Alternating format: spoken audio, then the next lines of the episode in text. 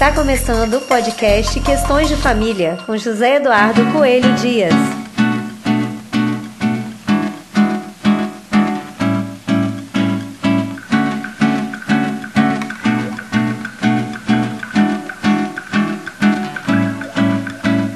Pra te fazer uma canção de amor. Olá, tudo bem com vocês? Eu espero que sim. Eu sou José Eduardo Coelho Dias, o Zé Du, e está começando agora mais uma edição do nosso podcast Questões de Família. Hoje nós vamos falar sobre um tema que vem sendo muito debatido, despertado muita curiosidade, muitas dúvidas. O direito sistêmico, as constelações familiares, o pensamento sistêmico. O que, que é isso? Você conhece essas expressões? Já ouviu falar? Como é que isso tem sido como é que isso vem sendo utilizado no Poder Judiciário? Será que realmente tem a eficácia que alguns preconizam? Nós vamos hoje conversar sobre isso e para falar com isso eu estou com duas convidadas super especiais. Estou com a eu Paula tô... Maria Schmidt, que é advogada, mediadora judicial e privada, está finalizando após em mediação de conflitos e arbitragem, é vice-presidente da Comissão de Direito Sistêmico da OAB Espírito Santo e membro da Comissão de Mediação também da OAB Espírito Santo. Tudo bem, Paula? Tudo bom, Zedu. Vamos conversar bastante sobre o tema? Vamos, vai ser ótimo, com certeza. E no que a gente puder aqui interagir, é isso aí. estamos à disposição. Fazer esse esclarecimento num tema tão relevante, né? Estou aqui também com a Daniele Martins Vicchietti, que é advogada, especialista em Direito Civil Constitucional, pós-graduada em Direito Tributário e está finalizando a pós-graduação também em Direito de Família e Sucessões e é secretária adjunta da Comissão de Direito Sistêmico da OAB Espírito Santo. Tudo bem, Daniele? Tudo jóia. Vamos conversar um pouco? Vamos nós. Eu queria pedir para vocês, primeiro, para que me explicasse o que, que significa essa expressão direito sistêmico. O direito sistêmico, é, ele vem da teoria surgida por Robert Ellinger, mas veio é, introduzida, foi introduzida no nosso sistema judiciário através do juiz Sam Storch, é, da Bahia e ele deu esse nome direito sistêmico a uma teoria, a uma nova visão é, do, do dessa análise, dessa dessa aplicação, né, do, da, da teoria de Ellinger. Sim, que ao não, direito em si. É, talvez não, não tenha o conhecimento, não fosse o primeiro a aplicar essa visão sistêmica no judiciário, mas foi ele que deu o nome enquanto atuação de direito sistêmico. Ele que fez esse registro e o Sami é da escola Bert Schuller, de Bert Hellinger, né, da, da Schuller Hellinger, e ele tem atuado muito nessa vertente. Ele trabalha no sentido das leis sistêmicas de Hellinger aplicada a, ao judiciário. Mas como é que seria essa aplicação? Como é que se materializaria essa aplicação? E o que, que são essas leis sistêmicas? É, é, eu queria entender um pouco melhor sobre isso. Zedu, é, existem algumas divergências dentro do direito sistêmico do que seriam as aplicações reais de direito sistêmico ou não. A gente está falando do SAMI aqui agora, mas depois a gente né, vai falar do direito sistêmico em si, enquanto papel do advogado, que tem uma outra visão. É, na aplicação do SAMI, ele trabalha com as leis sistêmicas, que vem de Bert Hellinger, que trabalha muitas constelações familiares, né? E dentro é, da constelação familiar de Bert existem três ordens do amor, que seria a hierarquia, o pertencimento e o dar e receber. É, Ellinger, ao falar de constelações familiares, ele fala que existe uma hierarquia como é que é isso? Uh, do mais velho uh, pressupõe. Dentro de uma, de uma unidade familiar? Dentro de uma unidade familiar, dentro do núcleo familiar. Né? De forma que os mais novos eles têm que respeitar quem veio antes deles, a precedência que eles falam, né? É... Mas seria assim, o que? O, o mais velho seria considerado mais importante que o mais novo? Como é que é? Não, não, é mais uma respe... um respeito pela história daquela tá. família daquilo é, que aquela pessoa já produziu em vida, mais ou sim. menos isso, tá? Uhum. É, é, Bert ele fala muito disso da hierarquia porque ele fala até no sentido de filhos para com pais, que os filhos nunca compreenderiam totalmente o que os pais passaram em sua vida. Então, logo as divergências, os conflitos geracionais viriam por essa falta de entendimento dessa hierarquia.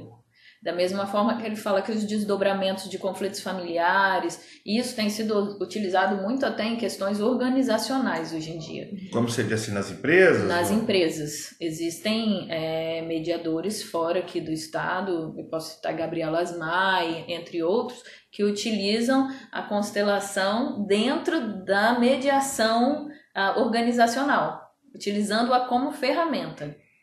Vamos falar então, constelação. Por que esse nome, constelação? Porque constelação a gente lembra de, de, de estrelas e. É. De, de- vem de, de, de quê? A constelação. O termo constelação foi dado por Bert no sentido de colocar cada um em seu lugar, como se fosse realmente uma constelação cósmica.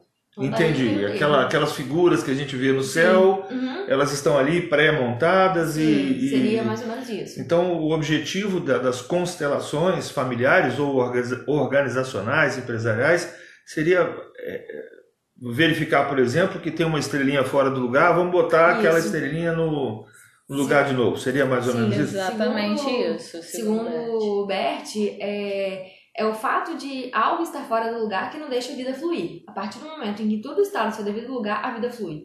Entendi. Essa é a frase que ele usa. Tá. Aí, bom, mas aí você estava falando das ordens, né? Ah, sim. Uhum. Falou da, da precedência, não é isso? Sim, da precedência, é a questão da hierarquia, né? E agora a questão do pertencimento. É, para Bert, é preciso você considerar todos os integrantes daquele fa- daquela família, daquele sistema. Quando você exclui algum, aquilo também gera um. O termo usado na, na constelação, né? É um emaranhamento, que a gente fala. E hum, isso não deixa a vida fluir. Isso significa é, você não exatamente gostar, não exatamente você lidar, é, ter é, o melhor afeto por aquele ser, para aquele ente daquela família, mas você considerar que ele realmente faz parte daquela família, queira você ou não. E isso inclui é, um dependente químico, um- uma pessoa com deficiência, é, um, Adotivo. um filho adotivo, um filho é, que foi é, abortado, né, um aborto, resultado ainda aborto. em pequenos, em pequenos dias, isso você tem que, ser, tem que considerar. Olha só, mas então deixa, deixa eu questionar assim. Então, no caso de um divórcio, por exemplo, que um dos integrantes deixa de fazer parte daquela família, Uhum. a, a vida pararia por conta de um divórcio? Não, não Mas para. como é que você reinsere? Aí é que eu preciso É, entender segundo melhor. Bert, se a gente fosse ver nesse sentido do pertencimento, ele fala o seguinte, que muito ah, dos conflitos, voltando ao conflito, ah, da nova esposa com a anterior, ou um conflito que viria do antigo casamento para o novo, isso viria através dessa falta do entendimento de pertencimento. De que, se a gente falar de um novo casamento, uma nova união, é, quem se une a essa pessoa que já teve uma outra história teria que entender que houve um pertencimento em algum momento e quando, segundo Bert, a nova pessoa entende isso, ela passa a não ter conflitos com a história anterior.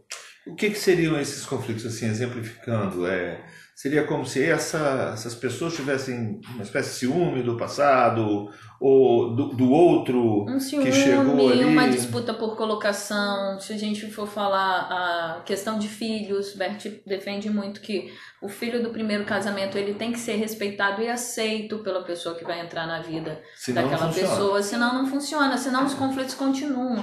Porque ele fala que esse emaranhamento, ele vem exatamente da não aceitação de pertencimento. Ah, eu não aceito que, ah, vamos dizer, né, né, só me casei uma vez, mas digamos que eu estivesse no segundo casamento. Ah, eu não aceito que o meu atual ah, marido tenha contato com a ex-mulher, ou não aceito o filho dele dentro da minha casa Porque porque, isso eu acho... seria um desrespeito à história dele, Sim, e isso de causaria uma, uma espécie de emaranhamento. desequilíbrio. E ele fala com relação à família até muitas vezes que aquela atitude de repetição que algumas pessoas têm se remeteria a algum ser ou algum indivíduo excluído no passado. Quando a gente fala assim, ah, é, esse menino tem as mesmas atitudes daquele tio, ou essa pessoa não cresceu com o pai, mas tem as mesmas atitudes dele. Bert fala que isso se dá através da exclusão que houve com a pessoa anterior, e isso se repetiria no campo fenomenológico na vida dos seus sucessores ou dos seus familiares. Ou seja, é, para Bert, enquanto aquela família não aceita aquela característica dela, essa característica vai ser, entre aspas, um problema para aquela família. Mas a gente tem que aceitar qualquer característica. E se a característica for ruim, eu tenho que aceitar. Mas você tem que respeitar. Entendi. Ela, ela existe. Certo. Você- Tem que considerar a existência Sim, considerar a existência daquela dela. pessoa. Considerar existência, Não exatamente. significa que você vai adorar aquela situação. Mas isso não me impediria de modificar para melhor as pessoas? Sim, mas aí é, você precisa, até mesmo para você modificar, você precisa entender e aceitar aquela existência. E modificar não sei se seria um termo adequado, porque É, a gente acaba entendendo que a gente não modifica ninguém. Se a pessoa não passa a ter consciência de que ela precisa mudar a sua postura ou seus hábitos, a gente não consegue fazer isso. Mas como a, a Daniele falou, quando a gente entende as limitações daquela pessoa e a respeita, independente das suas condutas, a, a faz parte. Ah, é, vamos dizer que eu tenho na minha família um dependente químico ou um alcoólatra, que é muito comum no Brasil. Ah, existem pessoas que excluem, simplesmente dizem, não, eu, eu não aceito. Outro dia desses, a mãe de uma amiguinha da minha filha veio me trazer a seguinte situação. Paula, meu irmão, ele é viciado em crack e a minha filha é apaixonada nele. O que que eu faço? Eu não posso submeter a minha filha a isso. E eu perguntei a ela o que, que seria submeter, já que a filha era apaixonada no tio. Ela falou, não quero que ela esteja com ele nesses momentos. E a pergunta foi, ela vai estar com ele quando ele estiver utilizando algo ilícito? Não. Então, eu falei pra ela, propicie momentos quando você souber que seu irmão esteja ah, bem, não esteja sob efeito de drogas e faça essa convivência fluir para que a sua filha não tenha uma visão de que por conta de um problema alguém da família foi rejeitado. Sim. E aqui a gente precisa fazer uma ressalva, fazer um parênteses, que evidentemente que dentro de uma família a gente tem que proporcionar, principalmente às crianças, todo o convívio possível, mas a gente tem que sempre lembrar da segurança e de Exatamente. garantir aqueles direitos fundamentais da criança, inclusive o direito a, a, a, a sua própria segurança, né? E que esse convívio não tem que ser necessariamente livre no sentido de Sim. Uhum. deixar a criança para lá para sofrer uma influência que pode Claro ser que não. negativa, né? Uma, uma Sim. convivência supervisionada, uma convivência que seja saudável. Essa ressalva a gente sempre tem que fazer Sim. para não induzir ninguém que está nos assistindo aqui a um erro de achar que pelo fato de alguém na família viver determinada situação que a gente tem que aceitar e empurrar as crianças para lá de Não, qualquer jeito, não pelo é isso? contrário, Não. pelo contrário, que foi isso que eu falei com ela. Quando você estiver e seu irmão estiver de forma adequada junto a você, você proporcione aquele momento, mas lembrando exatamente isso, da segurança, da influência, do que ela está vendo, né? É a acepção de, de, de lidar bem com uma determinada situação. Lidar bem significa que você não exclui ninguém, ao mesmo tempo proporciona o convívio de uma forma segura e saudável. Adequada. né? Sim, é Nos momentos em que aquilo é possível. Né? Sim. Eu vejo como uma questão de você respeitar a história, respeitar realmente a realidade. Não exatamente significa concordar com aquilo, mas você respeita aquela existência, aquela situação que ela existe dessa forma. Sim, essa é a situação de pertencimento. Então, Uhum. as pessoas têm que pertencer aos seus núcleos, às suas unidades familiares, às suas famílias, não é Sim, isso? e isso quando a gente leva para o campo empresarial, por exemplo, também é questão do pertencimento. Muitas vezes a gente vê uma empresa que enfrenta vários problemas e a gente é, consegue observar essa questão de exclusão também dentro de uma empresa, né? Então a gente fala é mais é mais fácil visualizar no campo do direito de família, mas também levando para outros campos é possível é, verificar essa essa lei do pertencimento também. Mas nós temos uma terceira lei, não é isso, Daniela? Sim, a lei do dar e receber. Como é que é isso? Significa que é preciso entender que os pais dão e os filhos recebem. E quando isso é invertido, para Bert também a vida paralisa. Então é preciso entender: os pais vão dar o amor, o filho vai receber esse amor. É tudo baseado nesse, nesse contexto de- entre saber dar, saber receber e saber quem vai dar e quem vai dar receber e quem vai receber. É, a inversão disso também paralisa. É, Bert fala, inclusive, que esse dar e receber estaria muito mais linkado aos relacionamentos fora paternidade e maternidade. Porque ele fala que um filho, ele nunca vai conseguir dar ao pai algo maior do que os pais lhe deram, que é a própria vida. Uhum. É, e você está falando isso, eu estou me lembrando aqui, a gente vem acompanhando um, um processo de infantilização dos pais, né? Exatamente. Pais que, mais do que amar os seus filhos, mais do que cuidar dos seus filhos, têm um desejo de serem amados, né? Uhum. O- os seus filhos e o amor é um sentimento extremamente complexo, né? Que depende de um desenvolvimento de uma série de, de atributos até psicológicos, né? Para que a gente alcance. Então seria mais ou menos nessa linha de, de entendimento, ou seja, o pai oferece, o filho recebe, é isso? Exatamente isso. Ou então, se a gente estiver falando entre casais, Bert fala que tem que haver um equilíbrio entre dar e receber. Porque se uma pessoa ela dá demais né, e a outra só recebe, gera um desequilíbrio Mas isso no casal. no casal. Enquanto Na relação casal. pais e filhos não Pais e haveria. filhos não. Pais e filhos ele vai falar muito dessa hierarquia, como você falou, de pais infantilizados não entendem hierarquia. Quem são os pais, quem são os filhos? Uhum. a quem, a que lugar eles pertencem, né? Se a gente está falando de pertencimento. E aí de dar e receber, às vezes eles não entendem isso. Como eles não tiveram lá atrás, na sua infância ou dos seus pais, eles projetam nos seus filhos as suas necessidades, Uhum. né? De aceitação, de amor. E aí se inverte esses papéis. É o emaranhado da hierarquia, é o emaranhado do pertencimento e logo no dar e receber. Inclusive tem até um estudo ainda em execução, né? Que relaciona o mal de Alzheimer à falta de recebimento de carinho durante a infância. Então, é um estudo, não tem nada comprovado ainda, né? Mas é, busca-se essa análise aí. A falta o, o de receber durante a infância, lá na frente pode levar, se isso for comprovado, né? essa pessoa, esse, essa, esse aparecimento, né, esse desencadeamento do, do mal de Alzheimer. É uma coisa interessante que depende ainda de algumas comprovações Sim, científicas, sim, né? sim. É uma, É é um uma hipótese que está sendo É. Uhum. levantada. Uhum. Agora, tem, tem uma coisa que, eu, que a gente precisa entender, porque é o seguinte, a doutrina vem entendendo que o que faz que um ramo do direito exista, né, que seja considerado um ramo do direito, um ramo próprio, seria a existência de autonomia legislativa, autonomia doutrinária, autonomia didática e autonomia jurisdicional. Quando a gente ouve a expressão direito sistêmico, a sensação que a gente tem de que não há nenhum enquadramento, não haveria nenhum pertencimento aqui ou nenhuma é, é, nenhum, nenhum pertencimento aqui do direito sistêmico dentro desse conceito de é, autonomia legislativa, autonomia doutrinária, autonomia doutrinária sim, me parece que sim, mas autonomia didática e jurisdicional.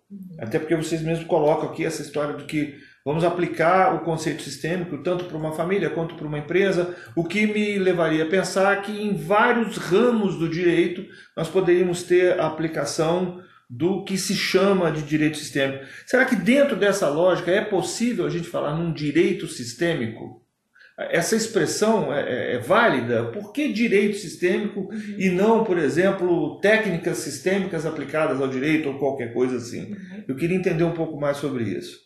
Na verdade, o nome direito sistêmico, ele só tem esse nome porque foi assim registrado pelo SAMI, pelo juiz é, lá da Bahia. Mas é, ele tem muito mais a ver com um novo olhar sobre o conflito do que exatamente ser uma nova disciplina.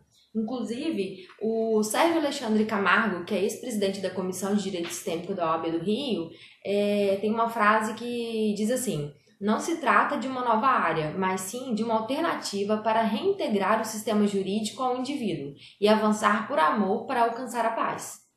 Então, acho que isso resume bem assim a sua seu questionamento. É, não é exatamente um, é, uma nova Não seria um ramo do não, direito. Não, não. É Seria então mais para isso, né? Recebeu esse nome direito sistêmico, mas porque seria uma aplicação ao direito de técnicas e de conceitos é, que vêm da psicologia. O, o Bert era psicólogo ou, ou psiquiatra? Como é que é? O Bert era terapeuta. Terapeuta. Ele, na verdade, ele foi padre, ele Padre, viveu entre as duas as duas grandes, grandes Guerras. guerras, né? E foi, viveu muito tempo na África. Faleceu recentemente, né? Faleceu Em setembro em setembro de Uhum. 2019, Entre os dias, né? Entre os, na primeira final- quinzena, segunda, início da segunda quinzena. Isso. Isso. É, uma outra questão que a gente fala, e eu gostaria até de entrar nela um pouco mais, das chamadas constelações familiares. Né? É, material que a gente lê, que a gente tem acesso, coloca, qualifica a, a constelação familiar como uma espécie de terapia, que seria uma terapia exatamente para resolver esses emaranhados do descumprimento dessas três ordens do amor que vocês colocam aí, né? É, se é uma terapia, a gente tem visto ao mesmo tempo advogados, é, professores, enfim, vários ramos de, de, que não são da área psi, praticando as chamadas constelações familiares. Isso não seria um exercício legal da profissão? Quem é que está autorizado? Se é uma terapia, não seria um equívoco autorizar advogados, por exemplo, que, que a pratiquem? Como é que funciona isso aí? Dentro disso, Zedu, é, algumas ressalvas, e aí a gente vai colocar até nossas limitações enquanto profissionais, porque nós estamos falando de algo muito básico da constelação. Nós não somos consteladoras, formação, etc. Mas só voltando um pouquinho para entrar nisso, quando a gente fala de direito sistêmico, muita gente confunde direito sistêmico com constelação. Constelação é uma ferramenta Ótimo, ente- que ótimo, pode ser ótimo. agregada ao direito sistêmico. O direito sistêmico, tirando, como eu falei, há divergências entre a visão do SAMI e aí, enquanto no papel de advogado, se a gente for falar de pertencimento, qual o nosso papel? Qual a nossa visão? O direito sistêmico, ele é muito mais uma abordagem ampliada da visão do profissional que vai lidar com aquele indivíduo em conflito, do que uma prática de um ramo do direito, um novo ramo do direito ou uma prática específica. A gente entende que o indivíduo em, é, em conflito, ele está inserido num sistema familiar, organizacional, pessoal. Então, o direito sistêmico, ele vem para dar uma visão ampliada ao que o, o indivíduo está vivendo. Então, eu, enquanto advogada sistêmica, em vez de só ah, ouvir o que o cliente tem a me dizer sobre o caso dele e aplicar a lei, eu tenho uma visão ampliada que aí eu posso fazer as seguintes perguntas: como isso começou? Que relação você tem com essa pessoa? Ah, como esse conflito se originou? Ah, o que você fez até hoje para resolver? Não dizer, foi essa, possível? essa visão sistêmica, então, teria como utilidade, por exemplo, aprimorar o diagnóstico do próprio advogado com relação ao efetivo interesse do cliente, Exatamente. interesse, motivo pelo qual aquele cliente está ali na sua frente naquele E por momento. que, que eu falo que a constelação é uma ferramenta? Se a gente for para a resolução 125 do CNJ, a gente está falando lá da política judiciária nacional de tratamento adequado dos conflitos de interesse no âmbito do judiciário. Certo, certo. E quando a, a resolução do CNJ vem com o- é, essa ampliação de tratamento adequado do conflito, ele fala também alternativa ao judiciário. Então a gente poderia falar de constelação. Existem é, é, tribunais que aplicam a constelação em varas de família, etc. Né? Eu não sei aqui no estado se tem algum em andamento, mas creio que deva ter algo assim. Mas a gente está falando de mediação, a gente está falando de justiça restaurativa. Quando eu sou uma advogada sistêmica com um olhar ampliado, eu consigo, como você falou, dar efetividade ao meu diagnóstico e também entender o que aquele cliente precisa de verdade. Perfeito. Então, é, Isso, gente isso traria, traria um benefício, por exemplo, de evitar demandas desnecessárias. né, é demandas muito comum. desnecessárias. É só lembrar para quem está nos ouvindo aqui, porque a gente está falando aqui no estado, aqui no estado, só lembrando que nós estamos aqui conversando agora no Espírito Santo.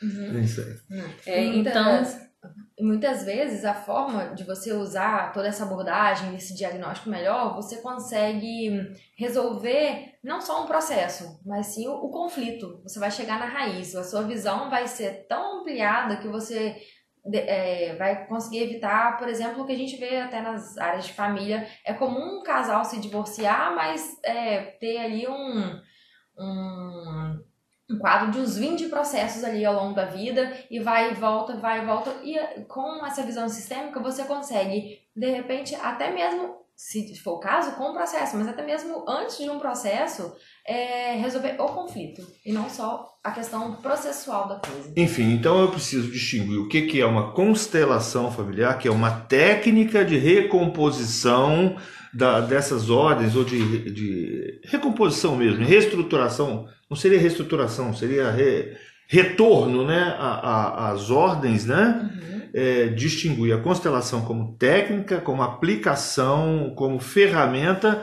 e a visão sistêmica Sim. que pode ser mais ampla, que E pode utilizar. ajudar nos diagnósticos, na postura profissional, na postura ética, na busca pelo, pelo que é melhor realmente para aquela família envolvida ali, que são coisas completamente diferentes, não é isso? E isso beneficia não só o seu cliente, mas também o advogado.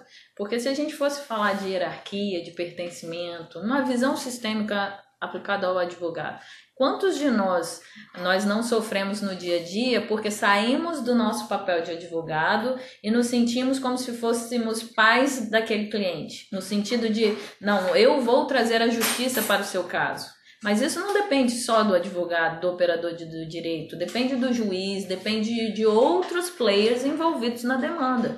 Depende da outra parte, se ela quer né, compor ou não. Então, quando a gente está falando dessa visão sistêmica, e, do, e se falar direito sistêmico, o direito sistêmico vem como uma visão ampliada do que acontece com o cliente e a aplicação de ferramentas adequadas para aquele litígio, trazendo tranquilidade não só para o cliente, mas também para o advogado, de forma efetiva. Porque ah, a gente fala de ligações a qualquer hora de uma pessoa que não está em paz com seu litígio, que não entende por que está ali. Porque existem pessoas que não entendem, elas estão fazendo pedidos, muitas vezes numa ação, que no final não é nem o que elas querem de verdade. Como acontece? isso? Como eu falei dessa é, a visão sistêmica, ela é multidisciplinar e aí a gente vai para para sua resposta. Se eu estou falando, por exemplo, de interesses e pedidos, eu estou falando de uma regra da mediação de conflitos, que fala de separar as pessoas dos problemas. Onde eu tenho um problema e tenho pessoas. Então a gente separa para, a partir daí, entender, entender qual o real interesse por trás daquele pedido. Isso é uma visão sistêmica, mas com a ferramenta da mediação. Então, é, quando você fala em constelação familiar enquanto terapia, também existe uma divergência entre consteladores nesse sentido. Eu conheço consteladores, pessoas formadas na constelação, que dizem que constelação só se faz uma vez. Conheço outros consteladores e eles falam só se faz uma vez por respeito às partes, porque a pessoa precisa entender, ela precisa tomar medidas a respeito daquilo, como se fosse uma introdução de autonomia à vida daquela pessoa constelada. Já existem outros consteladores que entendem enquanto terapia, e as pessoas vão retornar como se fosse terapia. Ah, isso não entraria no campo do, da psi? A constelação familiar, ela vem é, de Bert Hellinger e de seus estudos.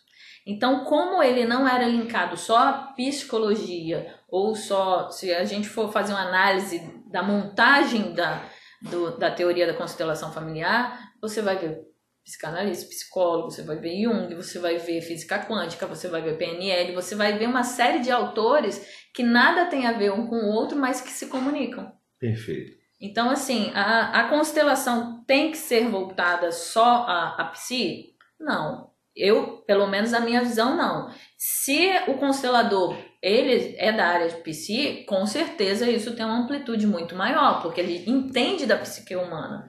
Mas a gente está falando de informações específicas dentro da visão elingeriana para ser um constelador. Deixa eu fazer mais uma pergunta aqui, e vai ser a última pergunta que eu vou fazer, porque o nosso tempo, a gente começa a conversar, a conversa vai fluindo e a gente esquece do, da hora. Mas vamos lá. É, o, o, o Elger traz essas, essas ordens e traz a necessidade de pertencimento, de retorno ao pertencimento, o que nos leva a crer que ele está falando de um modelo de família único, específico, pré-concebido. E a gente tem percebido a luta de, de, de, muita gente para demonstrar que não existe mais uma família, mas várias famílias, várias modalidades é, de família. E aí eu pergunto, não haveria uma contradição é, desse conceito da constelação que remetiria, remetiria para, é, remeteria para uma, uma família única, é, pré-moldada, que nos leva a pensar naquela família patriarcal, hierárquica, é, enfim, para essas famílias e tantas multiplicidades de formas que a gente vê hoje em dia, não haveria uma incompatibilidade entre essa visão sistêmica para as novas conformações familiares, surgidas sobretudo depois da Constituição de, de 1988? Na minha visão, não há contradição. Na minha visão, uma coisa independe da outra.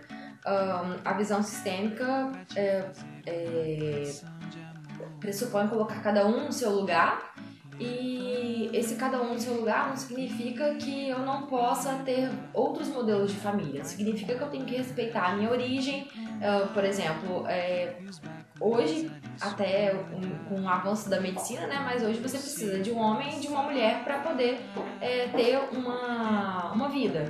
Então, é, Bert fala nesse sentido. Por mais que depois isso seja é, que a gente pode ter, por exemplo, uma família parental, uma mãe e um filho. E isso não significa desrespeitar a lei sistêmica, significa que essa família é, ela vive assim, de forma parental, mas no surgimento dela teve um pai e é preciso respeitar a existência desse pai lá atrás. E isso não significa exatamente que não possa continuar essa família de outra de, em outra formação que não aquela patriarcal, aquela modelinho, né, é, preso a antes da Constituição.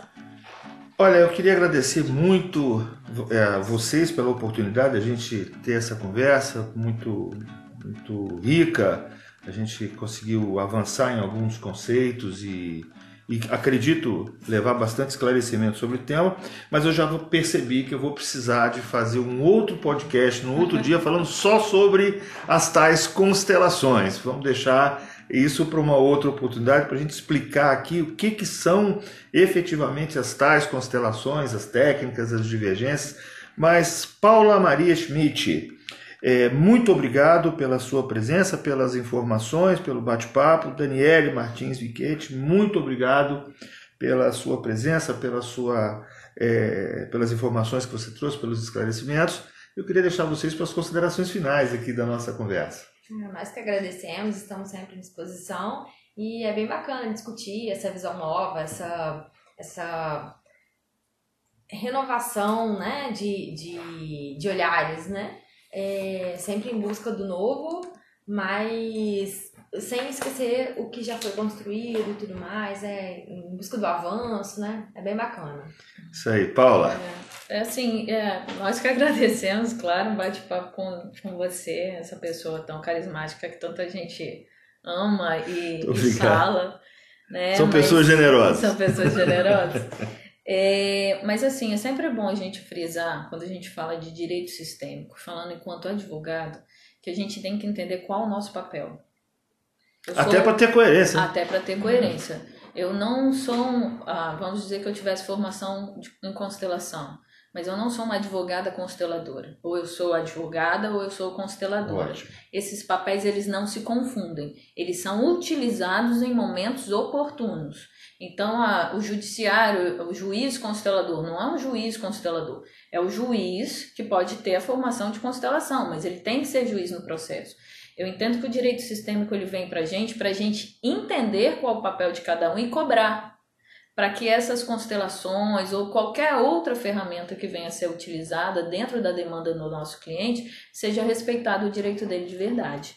E a gente queria deixar um, um convite que no dia 27 agora de novembro vai acontecer ali na OAB de 9 às 13 horas um ciclo de palestras vivenciais sobre né, o direito sistêmico, e ali a gente vai ter um neuropsicólogo falando de papéis, uma advogada e um juiz falando da atuação e o papel de cada um dentro desse direito sistêmico, dentro dessa ferramenta de constelação. Então, tenho certeza que vai ser um tempo bem legal. Muito bom. Foi mais uma edição do nosso podcast Questões de Família. Você sabe que Questões de Família, podcast, todo domingo uma edição nova ou a qualquer momento em edição extraordinária. Até a próxima, gente!